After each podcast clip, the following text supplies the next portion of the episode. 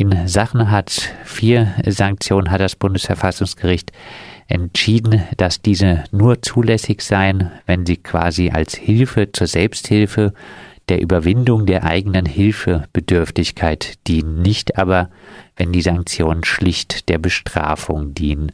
Was heißt das denn nun für das Migrationsrecht? Ja, genau. Also das Verfassungsgericht hat ähm, entschieden, dass es halt ähm, das Minimum kein Minimum in dem Sinne ist, dass absolut überhaupt in keinem Fall eine Kürzung vorgenommen werden kann, sondern hat das, wie gesagt, ähm, an bestimmte Voraussetzungen geknüpft, unter anderem an diesen Nachranggrundsatz. Und der besagt, dass ähm, man halt von den Betroffenen verlangen kann, dass sie ähm, erstmal eigene Leistungen natürlich, alles Vermögen, eigene Einkommen erstmal verwenden, aber dann darüber hinaus auch ähm, bestimmte äh, Schritte unternehmen müssen, um die eigene Hilfebedürftigkeit zu überwinden.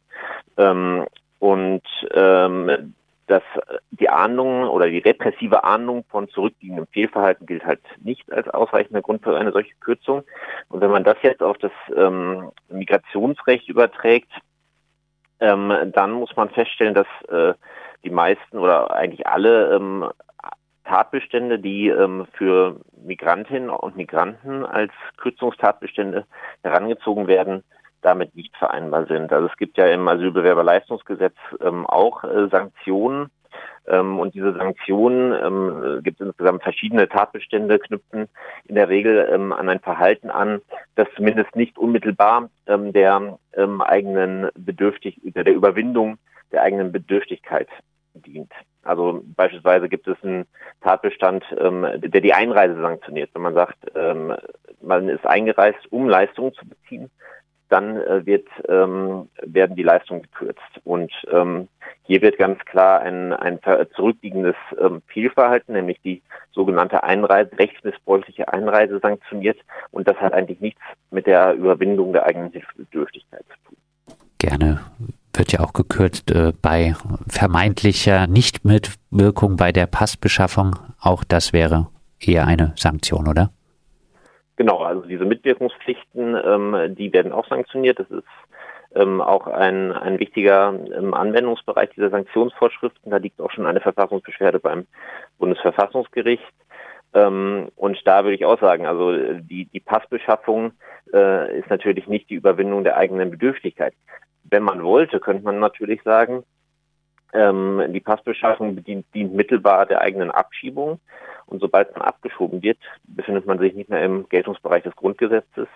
Und damit hat man keinen Anspruch mehr auf, ähm, auf Leistungen.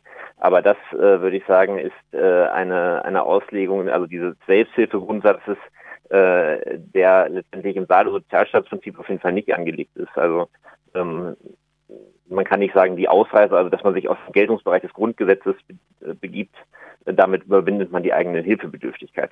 Ähm, das ist, äh, denke ich, äh, sind völlig nicht vergleichbare Situationen, als wenn man jetzt zum Beispiel eine, äh, eine Arbeit nicht annimmt.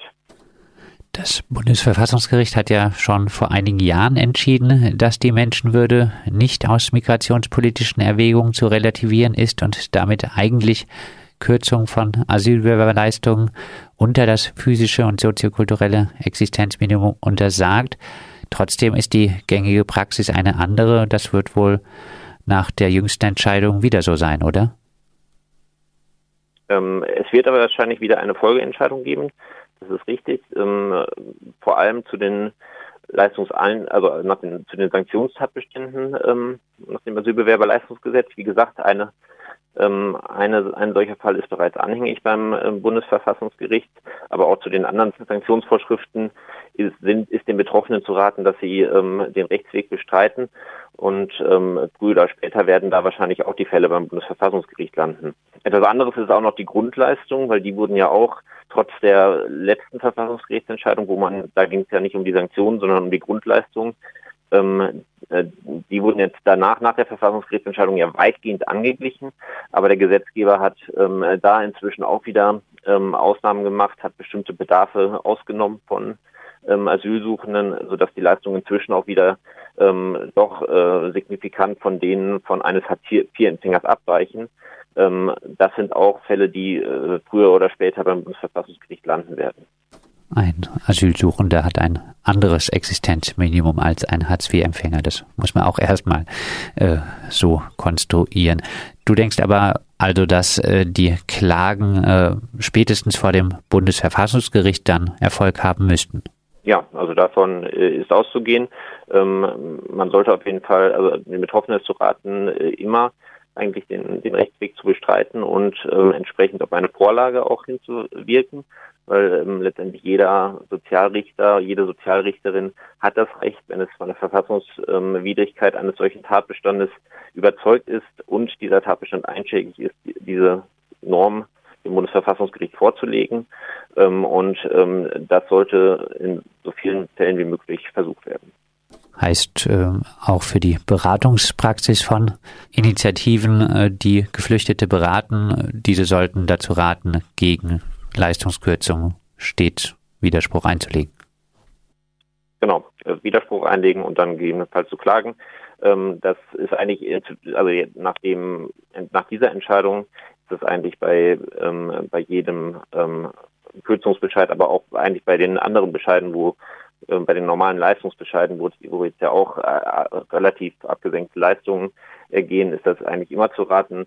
Ähm, und man kann sich da dann immer auf, ähm, auf die Entscheidung auch des äh, Bundesverfassungsgerichts jetzt von dieser Woche berufen. Soweit zu den Asylbewerberleistungen. Könnte das Urteil noch auf andere Gruppen Auswirkungen haben? Ja, es gibt ja noch eine ähnliche Diskussion ähm, im Migrationsrecht auch bei Unionsbürgerinnen und Unionsbürgern, die materiell nicht freizügigkeitsberechtigt sind, also die ökonomisch jetzt nicht äh, unmittelbar aktiv sind. Ähm, und da hat der Gesetzgeber in den vergangenen Jahren auch verschiedene ähm, Gesetze erlassen, die verhindern sollen, dass diese Personen weiter Leistungen beziehen können. Und die Idee ist so ein bisschen auch dort, dass man das Sozialrecht letztendlich für aufenthaltsrechtliche Zwecke in Anspruch nimmt und sie ähm, über das Sozialrecht auch zur Ausreise bewegt. Ähm, und auch dieser, ähm, dieser Aspekt, der dürfte auch nach dieser jetzigen Entscheidung nicht mehr zu halten sein. Ähm, das hat allerdings auch das Bundessozialgericht bisher ähm, auch so entschieden. Also das Bundessozialgericht hat immer diese Schlupflöcher, die der Gesetzgeber immer noch erlassen hat, dahingehend ausgelegt, dass dann doch noch Leistungen äh, erbracht werden müssen. Das ist jetzt sozusagen verfassungsrechtlich auch ähm, bestätigt worden, dass das Verfassungsrecht eine solche Leistungsgewährung gebietet. Ähm, es ist abzuwarten, was der Gesetzgeber jetzt ähm, unternimmt. Wünschenswert wäre es, wenn, wenn diese Leistungseinschränkungen, die nach dem Gesetz eigentlich vorgesehen sind, wieder abgeschafft werden. Aber ja, davon ist wahrscheinlich nicht auszugehen. Der Personenkreis, den du jetzt angesprochen hast, das äh, sind äh, Personen, die, obwohl sie teilweise schon mal äh, auch gearbeitet haben in Deutschland, die aber dann als äh, nicht arbeitssuchend bezeichnet werden und äh, deshalb äh, angeblich keinen Anspruch auf Leistung haben, oder? Genau, also das ist äh, recht kompliziert, wann man dann noch ähm, äh, freizügigkeitsberechtigt ist oder wann man nicht mehr freizügigkeitsberechtigt ist. Ähm, aber genau, wenn, wenn diese Freizügigkeitsberechtigung ähm, nicht mehr vorliegt, ähm, dann ähm, kann äh, können grundsätzlich nach dem Gesetz äh, Leistungen eingestellt werden. Man hat keinen Anspruch mehr auf Leistungen nach dem äh, SGB II, also kein Arbeitslosengeld II.